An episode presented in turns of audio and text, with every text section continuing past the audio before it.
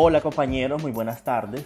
Este día vamos a hablar del tema la garantía de los derechos sociales.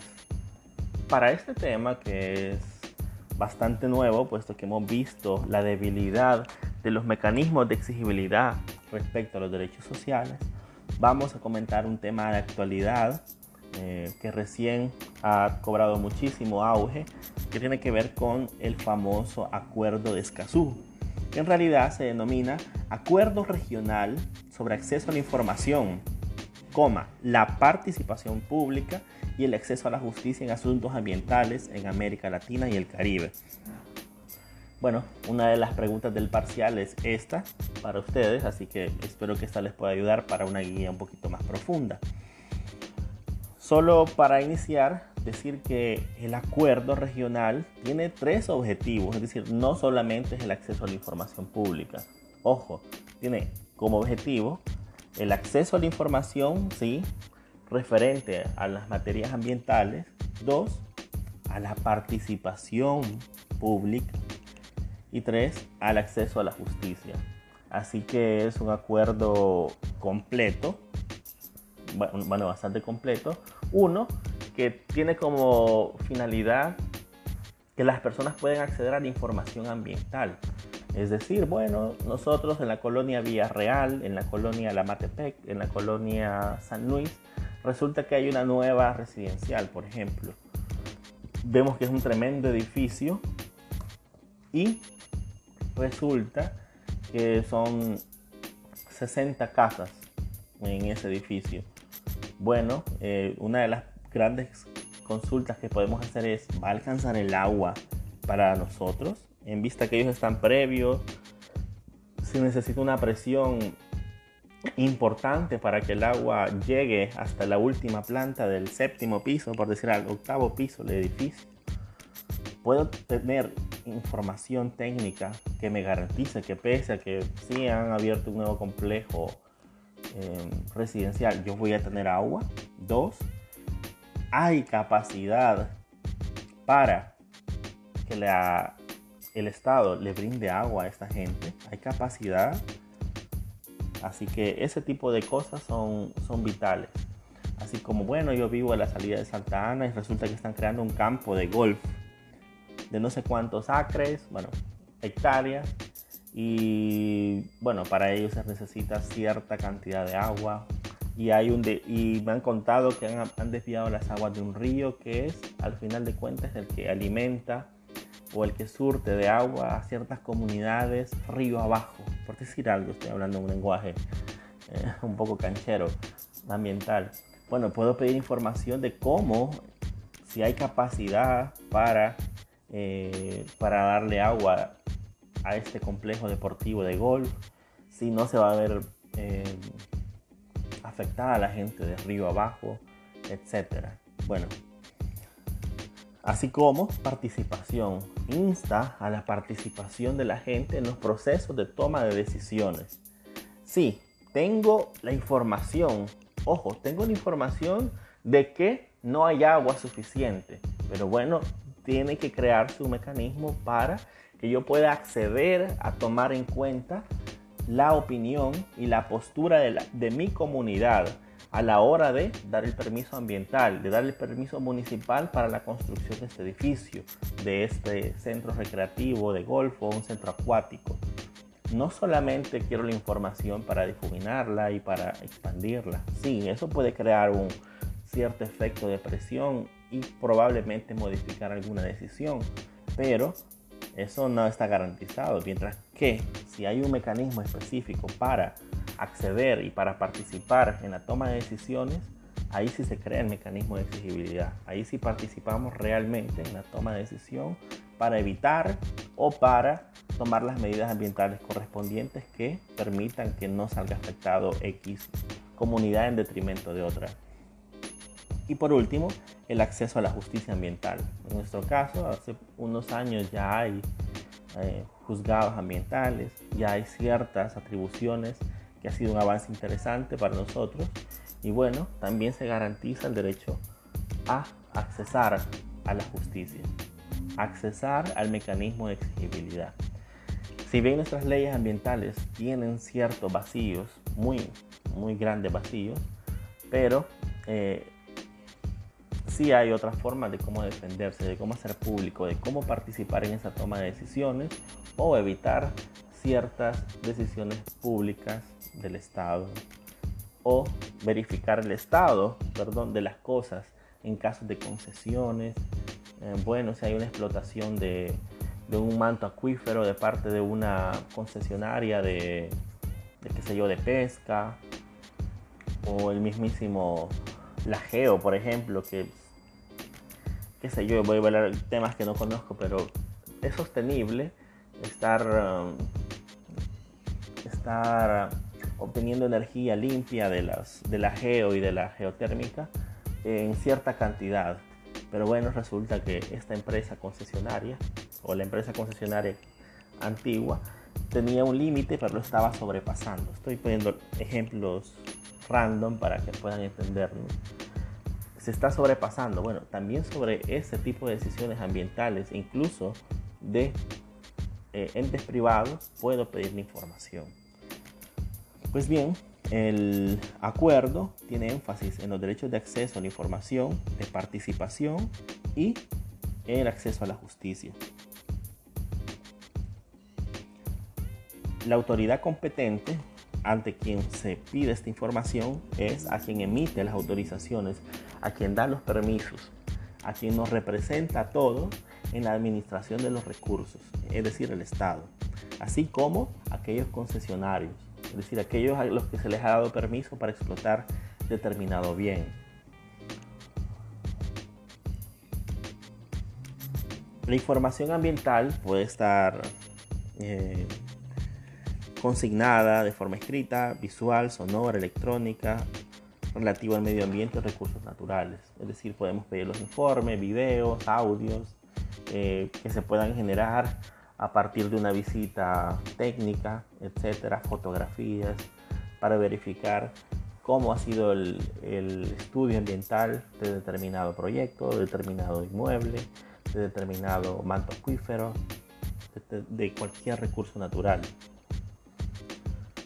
El artículo 5 habla que cada Estado deberá garantizar el derecho público a acceder a la información ambiental que se encuentre bajo su poder. Hay palabras clave que les darán la respuesta para la pregunta 5, pero no importa. El Estado tiene que garantizar, ojo, ojo, ojo con las palabras que estoy utilizando, de ahí podrán sacar sus conclusiones. Pero hay, a partir de este acuerdo, unas obligaciones concretas de parte de los Estados, como aportar brindar la información requerida. El derecho al acceso lo conforma. El derecho al acceso a la información lo conforma uno, Solicitar y recibir información de las autoridades competentes sin necesidad de mencionar interés especial. Esto es fundamental, puesto que eh, cualquier defensor de derechos humanos, cualquier autoridad, ONG o, o, simple y sencillamente el vecino de una comunidad puede ir y pedir información que resulte de interés. No necesita justificar, no necesita dar una plegaria y decir, sí, mire, mi interés directo es este o este o tal. Eh, podría decirle, mire, sí, es que yo vivo en la colonia tal y yo no sé si el agua me va a alcanzar para mi, para mi colonia, puesto que están creando un tremendo edificio. Mire, tiene que justificar Después tenemos que hacer un análisis si la línea de alimentación de agua que le da a su colonia va a ser la misma que le va a dar a ese condominio. En eso no vamos a tardar seis meses para verificarlo, etc. No. en realidad lo, lo que propone el acuerdo es bastante práctico, puesto que dice que no hay necesidad de justificar tanto el interés. Y eso es bastante útil. Hacer derecho a ser informado de forma rápida, expedita de lo solicitado y también en caso de haber sido denegada la información a que se brinde un mecanismo para impugnar tal decisión. La denegación de la información puede proceder, uno, cuando el funcionario no la tenga, pero si no la tiene puede eh, señalar quién, quién puede poseerla, o segundo, porque pueda tener la calidad de ser reservada.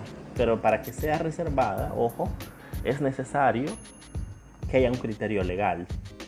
un criterio legal que diga, no, esta información es comprometedora, esta información no se puede otorgar.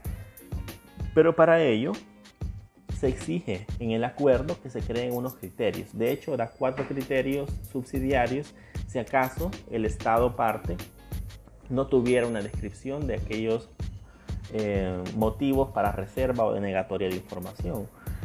En el caso de El Salvador se encuentra la ley de acceso a información pública que podría ser perfectamente el ente subsidiario y la ley subsidiaria para tratar este tipo de temas. Pues bien, el, plazo para entregar la información eh, no puede ser mayor de 30 días y si se requiere mayor tiempo, no puede ser el tiempo extra más de 10 días. En fin, 40 días es básicamente el plazo para entregar, para entregar la información requerida respecto a la materia ambiental que se requiere. Respecto al mecanismo, ojo, cada parte eh, designará instituciones imparciales y con autonomía e independencia con el objeto de promover la transparencia y establecer un régimen sancionatorio en caso de que se deniegue. Ojo, esta parte es un poco confusa en el acuerdo, pero lo que hace es que las partes, es decir, los estados, deberán eh, señalar a una institución que pueda ser como la aplicadora de las normas que se crean a partir de ese acuerdo. Yo decía el Instituto de Acceso a Información Pública, puesto que es el que se encarga el, básicamente de transparencia, como de, los, de las instituciones de máximo nivel a, nivel de transparencia, podría ser esta, o una institución ad hoc que sea para la aplicación de eh, información y acceso a información y, eh, pública referente a medio ambiente, que podría ser una institución anexa al, al Ministerio de Medio Ambiente. Bueno, aquí estoy yo señalando cualquier procedimiento que se pueda crear. A mí se me ocurre el Instituto de Acceso a Información Pública porque tiene competencias similares, así que podría ser eso. La cosa es que los estados deben de designar a una institución. Por otro lado, el artículo 7 señala que la participación pública en la toma de las decisiones obliga, insta a crear mecanismos, obliga a que se creen estos mecanismos. Ojo, otra vez la, la, la palabra clave respecto a el deber estatal. Obliga, los estados, parte, tienen obligación de crear mecanismos para que las personas interesadas puedan participar en la toma de decisiones. Dos, debe garantizar mecanismos incluso para em, impugnar las decisiones tomadas. Ojo, le, da un, una forma para controlar al poder una forma para controlar las decisiones que se toman en materia ambiental. Por ende, este mecanismo es una, un medio de defensa básicamente para la gente. Así que es ahí su importancia y su valor para eh, el tema de defensa ambiental. También crea el artículo 8, establece la garantía de acceso a la justicia tanto en materia judicial como administrativa. Es decir, crea un acompañamiento, crea instituciones para que puedan eh, ser las que observen el cumplimiento del acuerdo de Escazú y de las, eh, de las disposiciones que se desprendan de él. Eh, así, así como, bueno, se crea un mecanismo para pedirle a ANDA, por decir algo, en base al acuerdo de Escazú, ANDA crea un mecanismo para brindar información respecto a la capacidad de los mantos acuíferos en la ciudad de Santa Ana. Pues bien, es necesario, en todo caso, que el, que el, juzgado medioambiental tenga la facultad, tenga la atribución de conocer de los reclamos que devengan de la información referente a, a, la cantidad de agua en el manto acuífero. Dos, yo quiero la información del manto, del manto acuífero de la zona norte de Santa Ana, pero ANDA me dice que no. Entonces, ¿a dónde voy a acceder? ¿A quién le voy a reclamar? Podría ser a la misma ANDA, si se crea el mecanismo para decir, en caso, en, en un reglamento especial, en caso de información ambiental, se va a proceder así. Consejo para la determinación de brindar información ambiental. Puede ser un, una, un consejo que se cree desde la misma institución, puede ser un consejo paralelo o puede ser una institución externa como el, como el que decía el, el Instituto de Acceso a Información Pública. Bueno, el, perdón ahí por la venta de lotes. En el artículo 10 encontrarán otro tipo de obligaciones como fomentar, capacitar, publicar, que tienen que ver con las obligaciones que se desprenden de los tratados o las obligaciones de derechos humanos referentes a la promoción de los derechos. Artículo 10. Así que esta es una pequeña análisis en corto de lo que es el acuerdo de Escazú. ¿Cuál es la finalidad de esta clase? Decirles que ya el mundo, el Estado, el, mundo de los derechos humanos, eh, los, entes jurídicos internacionales, para este caso la CEPAL, ya están creando esos eh, mecanismos para protección de derechos sociales. Y el más urgente, uno de los más urgentes que surgen es el medio ambiente. Y precisamente para eso es este acuerdo, para que la gente sepa en qué nivel se están jugando los recursos naturales de sus países. Que no un día les venga el porrazo de, bueno, ya no hay agua. Y cuando todos se levanten a decir, ya no hay agua en mi colonia, de todas las colonias habidas y por haber, les digan, mire, les diga el Estado, se acabó. Y uno no puede decir, pero no me dijo nada. Solo utilizaban de manera política. Nunca sembraron bosques para dar una recarga acuífera correspondiente y renovar los recursos, eh, porque ahora me dice que ya no hay. Y eso, a eso va tirando realmente el acuerdo, el cual empezó su plazo de firmas el 27 de septiembre de 2018 y culminó precisamente el 26 de septiembre de este año. Es decir, el gobierno de Sánchez Serén tuvo alrededor de nueve meses para firmarlo y el gobierno de Bukele tuvo 15 meses para firmarlo y no lo hizo. Ojo, aún se puede hacer la adhesión. Todavía podríamos hacer la adhesión, es decir, entrar sin firmar, sin certificar, sino adherirnos. Adherirnos y poder entrar a participar de este acuerdo que yo creo que es fundamental. He ahí mi pequeño resumen para que pueda formular su su respuesta 5 y nada. Un saludo.